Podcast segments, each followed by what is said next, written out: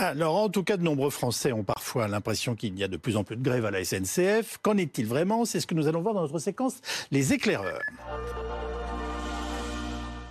François Gapillan, la, pendant la, grève pendant les vacances, bah, c'est un grand marronnier français. Absolument. Depuis Tricolore. 1947, bonsoir à tous. Depuis 1947, il n'y a pas eu une année sans grève à la SNCF, d'où cette euh, impression résumée par une voyageuse aujourd'hui à la gare de Bordeaux. Ça me plaît pas du tout parce que ça c'est une habitude de la SNCF de faire des grèves au moment où il y a tous les gens qui partent. C'est dommage de voir qu'un service public comme ça se moque des gens, se moque des usagers.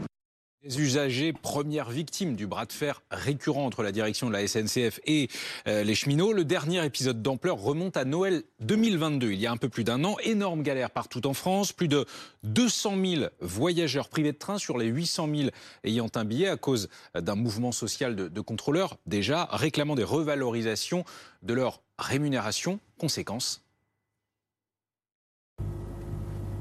Je t'appelle parce que j'ai reçu un message de la SNCF pour me dire que le billet de train est annulé euh, pour euh, bah, vendredi soir. Ah oui, il n'y aura pas de Noël cette année grâce à la SNCF. Voilà. trois ans plus tôt, déjà, les vacances de Noël de nombreux Français avaient été gâchées à cause d'une grève de cheminots dans le cadre de la mobilisation contre la réforme des retraites. C'est tout le mois de décembre qui fut un casse-tête pour les usagers. 27 jours de grève en décembre 2019, bilan 614 millions d'euros de pertes d'exploitation pour la SNCF. Autre souvenir marquant, 2018, la grève par épisode, la grève perlée euh, contre la réforme ferroviaire, deux jours sur cinq pendant trois mois, elle avait coûté environ 890 millions d'euros de manque à gagner de chiffre d'affaires. Et le service minimum dans tout cela, entend-on euh, souvent. Alors, une petite clarification hein, s'impose parce que euh, souvent il y a une confusion entre le cadre législatif actuel, en l'occurrence la loi de 2017 révisée en 2012, voulue à l'époque par Nicolas Sarkozy, loi dite sur la continuité du service public euh, dans les transports terrestres réguliers de voyageurs et le véritable service minimal de transport qui pourrait se faire grâce à des réquisitions euh, de personnel s'il n'existait le droit de grève garanti euh, par la Constitution. En 2022, euh, après la grève, euh, le gouvernement avait fait part de son intention de faire entrer les grévistes du transport dans un nouveau cadre. On attend toujours. Merci beaucoup François Gapillan. Patrice, Patricia Perren, combien, combien, ça coûte une journée de grève à la SNCF? On a des évaluations vous Non, là, les chiffres que vous avez donnés, c'est les, les, meilleures estimations qu'on a, mais euh, on va vite monter à plusieurs dizaines, centaines de millions d'euros. Euh, voilà, comme on l'a vu ça. Au jour, au jour le jour Non, non, pas au jour le jour, ah sur l'ensemble de la période. Et une fois de plus, ça va beaucoup dépendre du taux de remplissage des trains. Et là, euh, c'est des trains qui sont extrêmement remplis. il y avait des articles, en, les, quand les billets ont été mis en vente en quelques jours, ça avait été vendu, notamment. Parfois même en quelques heures. Hein. Voilà, parfois même en quelques heures. Donc on a des trains extrêmement remplis. Et donc c'est des trains qui sont très rentables euh, pour SNCF. Donc ça va tout de suite à, à coup de millions ou dizaines de millions d'euros euh, très très vite. Jean-François Madieu, euh, au propos de Gabriel Attal, à chaque grève, c'est l'image de la SNCF qui en prend un coup. c'est vraiment une exception française? Ou on en rajoute? Et juste pas simplement sur le ferroviaire. Je rappellerai que c'est en France que la propension à la grève est la plus élevée dans l'ensemble des pays euh, sur lesquels nous avons des statistiques. Donc mhm. effectivement, euh, on est gréviculteur, voilà. Euh, et bien entendu, le secteur des transports attire particulièrement attention, l'attention, d'où la loi de 2007, parce que c'est vrai que là, bah, il faut que les gens puissent se déplacer, c'est aussi des droits fondamentaux, etc. Donc pardonnez-moi, je vous ai bien compris, nous avons une gréviculture qui est plus importante et qui dépasse largement le cas de la SNCF. bien ça? absolument, absolument. Donc ça, c'est le problème général français. Culture du conflit par rapport à la culture de la négociation. Oui. Conflit que les gens adorent par ailleurs. donc donc euh, en dehors du cas particulier d'une grève de cheminots au moment des vacances. Mais euh, ça, c'est français, c'est une tradition française. Euh, et on essaye depuis des décennies on l'a encore fait avec la loi de 2007 dont il était question, de faire en sorte qu'on discute avant de faire grève, euh, ça a été d'abord le préavis. On a, avec la loi de 2007, mmh. on a ajouté huit jours pour discuter avant. Oui, c'est ça. On s'est inspiré de la RATP, euh, voilà, euh, l'alarme sociale. On rajoute quelques jours pour parler. on aurait pu aller plus loin. Le Conseil constitutionnel aurait considéré que c'était trop si on avait dit donnez-vous deux mois pour parler en étant obligé de discuter pendant deux mois ce, que, ce qui existait chez Air France. Mais à l'époque, en 2007, enfin, euh, le Conseil constitutionnel interrogé nous a dit ah ben non parce que ce serait trop limité le droit de grève, etc.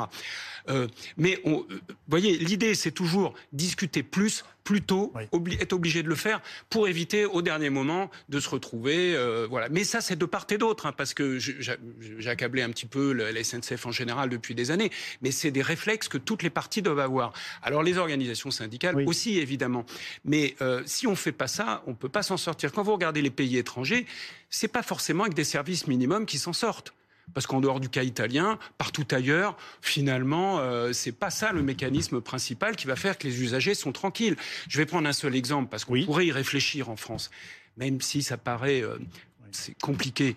Mais vous savez que dans beaucoup de pays, il existe des clauses de paix sociale. Je rappelle ce que c'est. Quand vous avez signé un accord chez Lufthansa ou ailleurs euh, et qui s'applique pendant trois ans, pendant trois ans, il y aura zéro grève. Mais zéro, on ne parle pas d'un service minimum. Vous ne pouvez pas parce que vous avez conclu un accord. Et c'est comme ça euh, dans, un certain nombre de pays.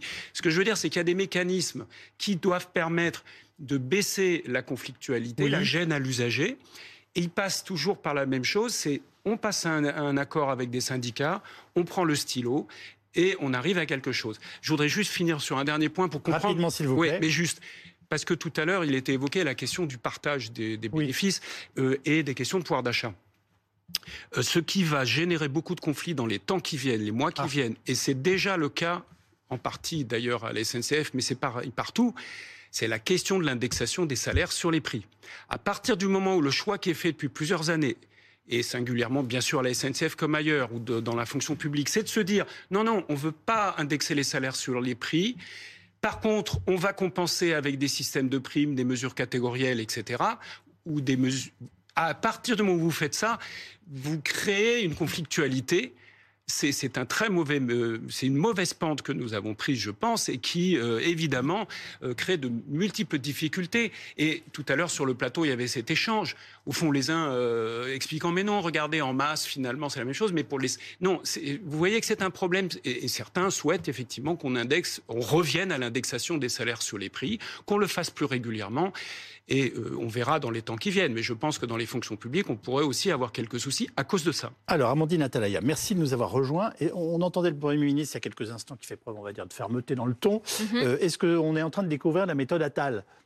Oui, en partie. Enfin, on la connaissait déjà. Notamment, là, c'est face aux grévistes. Hein, c'est ce qui en fait la particularité. Oui, la méthode Attal, c'est d'essayer, euh, enfin une partie de la méthode Attal, ça ne résume pas ça, mais d'employer des formules choc qui marque, euh, qui marque les esprits. Et donc là, bien évidemment, plutôt, on aurait pu s'attendre à une forme de neutralité. Bon, bah, c'est très clair. Gabriel Attal ne prend absolument pas le parti de ceux qui font une grève aujourd'hui et choisit un discours complètement inverse de celui qui était tenu par le gouvernement, par exemple, pour les agriculteurs.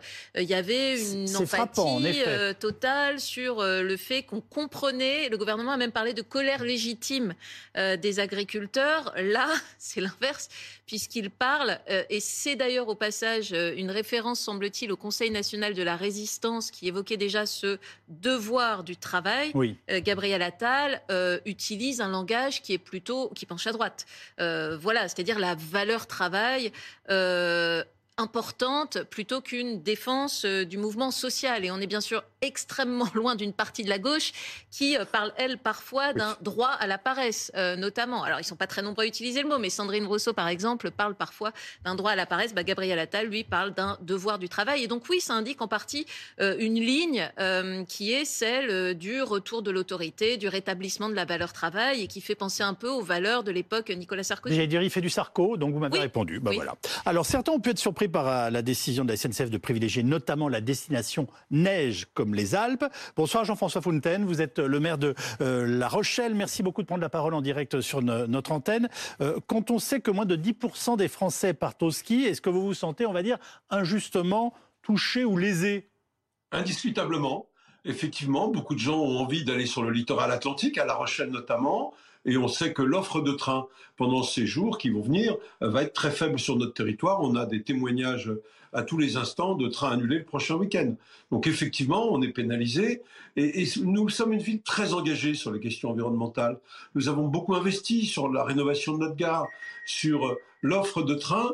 Et eh ben, ça va se terminer par euh, tout le monde en voiture ça va se terminer par venir à La Rochelle ou dans les grandes villes du littoral ou sur l'île de Ré en voiture. Et c'est un vrai gâchis sur le plan environnemental. C'est vraiment dommage. La gare de La Rochelle, c'est une gare qui fait d'habitude 3 millions de passagers par an. elle est beaucoup montée en puissance ces dernières années. Eh bien, ne pas pouvoir utiliser le train dans des week-ends de, vacances euh, pour rejoindre sa famille ou ses amis, c'est vraiment du gâchis sur le plan environnemental, en plus de la gêne euh, de chacun. Alors vous défendez très bien votre gare, mais euh, il n'y a pas de moyen alternatif de venir à La Rochelle? Non, on n'a pas de ligne d'avion sur Paris et nous ne le souhaitons pas parce qu'on est dans des distances où le train est idéal. Le TGV, euh, qui au passage est fabriqué en partie à La Rochelle, mais euh, euh bah, c'est un, moyen formidable de venir sur La Rochelle ou sur l'île de Ré. Donc on a ici une culture du train, une culture ferroviaire assez ancienne. Dans toute cette affaire, ce qu'on ne mesure pas, c'est que au-delà de la grève, on a besoin d'investir massivement sur le transport ferroviaire en France, à la fois sur les grandes lignes ah, alors, rupture de faisceau, ça arrive de temps à autre. Excusez-nous, on revérifie euh, notre son et je vous redonne la parole ensuite. C'est ce que vous nous disiez tout à l'heure. Hein oui, ce que je vous disais. Moi, ce que je voulais quand même souligner par rapport à l'intervention tout à l'heure, euh, c'est qu'on dit qu'on fait que des grèves en France. Euh, ce, qui, ce, qui est faux, ce qui est faux, en fait, il y a beaucoup de grèves dans d'autres pays européens, en Allemagne et en Grande-Bretagne chez les cheminots. Et ce qui était intéressant en Grande-Bretagne, alors que c'est un pays qui a ouvert à la concurrence, c'est que les cheminots ont fait la grève parce qu'il refusait d'être seul dans le train, ce qu'on appelle le driver only. Et du coup, c'est marrant quand on remet au contexte par rapport à la France où il y a cette grève des contrôleurs. En Grande-Bretagne, ils refusent d'être seuls, alors qu'en France, c'est très commun dans les TER et dans les RER. Donc, nous, nous, nous voilà. Il faut être modéré sur ce, sujet-là et se dire qu'il y a des grèves dans tous les pays. Je, je reprends Monsieur le maire et je vous donne la parole. Excusez-moi, juste pour qu'on puisse le libérer ensuite. Comment on fait pour venir vous voir ce week-end alors? Ben, La voiture, hélas, ce sera la seule solution. Il n'y a pas de ligne d'avion. Euh, la voiture, le, covoiturage. il n'y a pas des bus dans votre région? Pardon? Il n'y a pas de bus dans votre région? Si, il y a des bus, bien ah sûr. des bus, il y a des TER, évidemment. Mais euh, si vous voulez, ça dépend d'où l'on vient. Mais si on vient de la région parisienne, bah, il n'y a pas mieux que le TGV pour venir nous voir. Et je vous invite à venir régulièrement à La Rochelle, la ville est magnifique. voilà. Merci beaucoup, monsieur le maire, d'avoir pris la parole. On a compris que voilà, vous sembliez visiblement vivre une forme d'injustice par rapport notamment aux Alpes qui vont être euh, privilégiées. Euh, pardonnez-moi, je vous ai interrompu. Non, je voulais juste dire que je, ne parlais pas spécifiquement des grèves euh, dans le ferroviaire hein, tout à l'heure. simplement, il s'agit des statistiques de grève, de la propension, comme on dit, à la grève, le nombre de jours perdus pour 1000 travailleurs. C'est comme ça qu'on calcule dans tous les pays. Il se trouve que la France, sur cet indicateur, est très mauvaise, et depuis d'ailleurs des décennies. Et si vous comparez à l'Allemagne, bien entendu, euh, sans parler du Luxembourg, de la Suisse, de l'Autriche, etc., bien sûr, on est, euh, euh, on est extrêmement, extrêmement mal placé. On est les plus mauvais, tout simplement. Voilà. Après, c'est pas, c'est les, on fait tout pour essayer d'en sortir, euh, voilà. Mais euh, ce sont bah, visiblement, ça marche pas. Hein. Si, on a quand même pas mal progressé. Si, on a progressé. C'est pour ça, je, je, prenais l'exemple de la RATP. Vous savez, aujourd'hui, ce qui dégrade le service à l'usager à la RATP, c'est d'autres raisons que la grève, croyez-moi. Et tous les gens qui prennent la ligne 13 le matin le savent bien. Alors, vous l'évoquiez il y a quelques instants, Emmanuel Macron, furieux après les grèves de Noël 22, avait promis de s'attaquer sérieusement à cette question donc de la mise en place d'un vrai service minimum. Il avait même haussé le ton au Conseil des ministres et c'est le porte-parole du gouvernement à l'époque, Olivier Véran, qui avait retranscrit son idée. Bon, on va l'écouter. Il nous faut euh, avoir des modalités de réflexion qui sont nouvelles. Nous faisons face à quelque chose qui n'existait pas dans notre pays. Et on constate qu'un service public essentiel comme celui du train se voit percuté quasi du jour au lendemain. Ça nous invite à réfléchir au cadre permettant d'assurer en toutes circonstances la continuité d'accès aux services publics dans notre pays. Nous sommes plus d'un an après, ces propos. Euh, où en est cette promesse aujourd'hui, Olga Givernet? La question, je vois, le, titre, d'un service minimum euh, garanti. Effectivement, en fait, quand euh, on a un peu de flexibilité, notamment dans les places, dans les trains, bah, oui, on peut, on peut réussir à s'organiser. Quand on est dans des périodes très tendues, comme les vacances, je rappelle en fait qu'on est au milieu des vacances parisiennes. On a les vacances également de la zone B qui, a, qui arrivent, et en, l'occurrence ma région, en Auvergne-Rhône-Alpes, mon département de l'Ain et puis il y a tous ces départements euh, des, euh, des, des, Alpes du Nord qui sont, qui sont concernés, effectivement, et ben là, on est un peu plus euh, en tension. Donc, c'est vrai que quand on revient à la période qui est choisie, on a l'impression que là où on pourrait peut-être s'arranger un peu mieux en période hors vacances, vacances scolaires, eh bien là, ça ne donne pas forcément beaucoup de, de marge à la direction. Donc, ça, ça vient tirer un peu plus sur la corde et mettre en, tension au, niveau des négociations. Donc, donc effectivement, peut-être que la question de, de savoir par rapport à la charge qu'il peut y avoir en termes d'activité, euh, eh bien, il, faut la, considérer. Ils ont essayé de vous l'imposer, ce service minimum, Céline Verzelletti alors euh, oui, ça fait ça fait un certain nombre hein, d'années où euh, il y a quand même des euh, tentatives de, restreindre, moi je, dis, de restreindre le droit de grève. Il y a donc des, préavis qui sont de plus en plus longs dans certains secteurs professionnels et où finalement, alors on nous l'a imposé parce que nous c'est pas notre demande hein, d'avoir des plein de préavis ou des déclarations individuelles pour pour pouvoir faire grève parce que ça c'est pour nous c'est quand même un début d'entrave au, droit de grève. La déclaration individuelle Maintenant, euh, oui, bien sûr. Moi, je pense que c'est plutôt un, point de vue démocratique, mais enfin, je... Non, non, non, ah bah non, euh, bah, non, non, la grève, c'est un droit individuel qui doit euh, s'appliquer en effet collectivement. C'est suite à des assemblées générales. Un, un droit individuel qui doit s'appliquer collectivement. Oui, mais devoir se déclarer, par exemple, 48 heures ou 72 heures en grève par rapport à un employeur, c'est un peu plus complexe parce que vous pouvez avoir aussi des besoins de débrayage immédiat parce que vous pouvez avoir des situations d'urgence, vous pouvez avoir des, situations de blocage, et euh, nous, on estime qu'on doit pouvoir euh, faire grève euh, au moment voulu. Ça fait partie du droit. Bon, maintenant, quoi qu'il en soit, après, on peut toujours vouloir restreindre le droit de grève, c'est ce qui se passe. Non, l'encadrer, l'encadrer. Les mots qu'on emploie sont non, mais encadré, il est encadré, il est déjà encadré dans plein d'endroits. Moi, je vais vous expliquer. Vous parlez de la fonction publique. La fonction publique, dans la plupart des secteurs, il faut un préavis de grève de au moins cinq jours.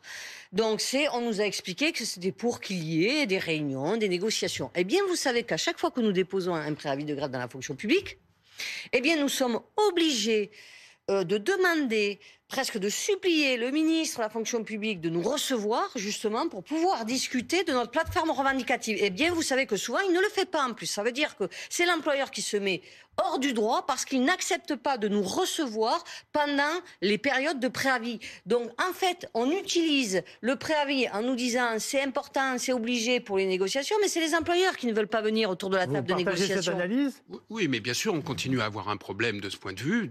C'est la qualité du dialogue, tout simplement. Euh, quand même, sur la déclaration 48 heures avant, il faut rappeler pourquoi ça a été fait. En 2007, tout simplement pour qu'on organise les plans de transport. Il faut savoir qui va venir travailler pour qu'on puisse informer l'usager, lui dire bah, le train de 7h40 49 ne roulera pas. Enfin, je veux dire, à un moment, euh, c'est quand même euh, le minimum. On comprend que les organisations syndicales disent tout ça, c'est les restrictions du droit de grève, comme le fait de rajouter huit jours pour discuter. Mais rajouter huit jours pour discuter, c'est quand même pas une restriction aussi abominable de rajouter huit jours à cinq jours de préavis. Donc, en fait, euh, euh, euh, peut-être que c'est dommage qu'on n'imagine pas d'avancer un peu plus dans une amélioration de les règles que nous avons. Elles ont été fixées en 2007, rien n'interdirait d'y réfléchir. Et d'ailleurs, je rappelle qu'en 2007, les syndicats n'étaient pas vent debout sur, au sujet de ce qu'on a fait. C'est pas ça la réalité. C'est normal, c'est une posture un peu un jeu de rôle de dire oui, on va limiter l'exercice du droit de grève, mais ça n'est pas ah inacceptable. Vos camarades de la CGT, par exemple, à la RATP, je vais prendre un exemple, à la RATP, quand on a fait l'alarme sociale, que Jean-Paul Bailly l'a fait, qu'on a fait ce système, la CGT, euh, en 2001, euh, a accepté de signer euh, cet accord, son renouvellement. Même Sud est rentré dans cette logique, et ça n'avait rien, le fait de rajouter une, au fond, de ralentir le fait que vous allez tout de suite pouvoir faire grève, eh bien, les syndicats de la RATP RATP, tous, ont été d'accord. Alors qu'ailleurs, d'autres organisations syndicales, notamment en effet à la SNCF, euh, y soient moins favorables, on le sait. Euh, bien sûr, c'est la CGT de la SNCF était souvent pas sur la même ligne qu'à la RATP, c'est la vérité. Je, vérifie quelque chose. On est bien d'accord, tous nos gouvernements, en gros, maintenant, nous font un sketch sur euh, on va reprendre en main pour anticiper ce genre de choses et pour le service minimum. Ça n'existe pas. Non, ça n'existe pas. Mais puisqu'on parlait de la ligne Attal, après tout, il y aurait une forme de logique et de cohérence avec ses propos sur mhm. euh, le devoir euh, de travailler et sur davantage de fermeté, pourquoi ne pas rediscuter alors du service minimum dans les transports? Proposition qu'avait déjà faite Nicolas Sarkozy en 2007 sur 3 heures garanties pour aller au travail et 3 heures garanties pour rentrer du travail, euh, notamment. Emmanuel ça peut être un de ces chantiers comme il en a fait par exemple à l'éducation euh, quand il a voulu y aller. Ça pourrait être hein. l'un de ces chantiers. Après, c'est assez éruptif, bien évidemment. et Emmanuel Macron, en 2022, lorsqu'il y avait eu cette grève euh, massive, euh, premier de l'an, Noël, avait simplement dit on va réfléchir à des préavis de grève plus tôt, par exemple 72 heures avant au lieu de 48 mm. heures avant. et il ne l'a pas fait. Alors le tout nouveau ministre des Transports est assez discret depuis l'annonce de cette grève. Il a tout de même pris la parole pour la première fois cet après-midi sur notre antenne. On va l'écouter. Je suis effectivement un peu surpris de, cette grève euh, ce week-end. Surpris d'abord parce que il a été acté par la direction euh, des primes et des augmentations de salaire, et ensuite parce que la catégorie d'agents qui se mobilisent ce week-end en a largement bénéficié avec presque 20% de hausse de salaire euh, en deux ans. Et moi, je veux surtout aujourd'hui m'adresser aux familles et euh, on appelait à la responsabilité de tous à la SNCF, d'abord pour mettre fin rapidement à, à, cette grève, et ensuite pour au mieux accompagner toutes celles et tous ceux qui sont victimes de la mobilisation du week-end. On ne le sent pas très préparé à sa fonction, là, j'ai l'impression, le ministre. Il vient d'arriver, il vient d'arriver ah, euh, depuis vendredi. Euh, il, était, il, était, il, était, avant au logement. il a fallu qu'il rentre par une autre porte. Non, moi j'aime beaucoup le, le, ministre, le ministre des Transports, mais on a un peu l'impression aussi que ça y est, le gouvernement vient d'être constitué, donc c'est le moment d'aller euh, faire des, des actions, des, des, mobilisations pour que chacun tire la couverture ah. à lui. Et, et, et c'est vrai que, alors nous-mêmes, hein, parlementaires, avons nos dossiers et on les attend un peu le pied ferme derrière la porte pour aller porter nos sujets. Mais je crois que si on veut pouvoir porter sereinement l'ensemble des Vous pensez que c'est une grève de bienvenue pour le nouveau ministre des Transports Et il y a eu un, peu un baptême du feu. Il y a eu un peu un baptême du feu pour Gabriel Attal en tant que Premier ah, ministre avec cette crise, cette crise agricole. Non, je, en fait, moi, ce que je voudrais qu'on fasse quand même attention, c'est qu'on n'entre pas dans un, dans un système qui nous pousse toujours sur, euh, sur euh, des urgences, alors qu'on a encore plein de dossiers à, porter et à porter dans la longueur pour pouvoir faire en sorte qu'on trouve euh, effectivement des, des, solutions. Vous avez pu, enfin, est-ce que les responsables syndicaux, euh, notamment de la CGT, ont pu d'une quelconque façon commencer à échanger avec leur nouveau ministre Ministre des Transports, Monsieur Vergrit. Moi, j'imagine, mais là, par exemple, vous voyez, moi, je trouve que la Comment ça, j'imagine euh, J'espère que vous seriez au courant.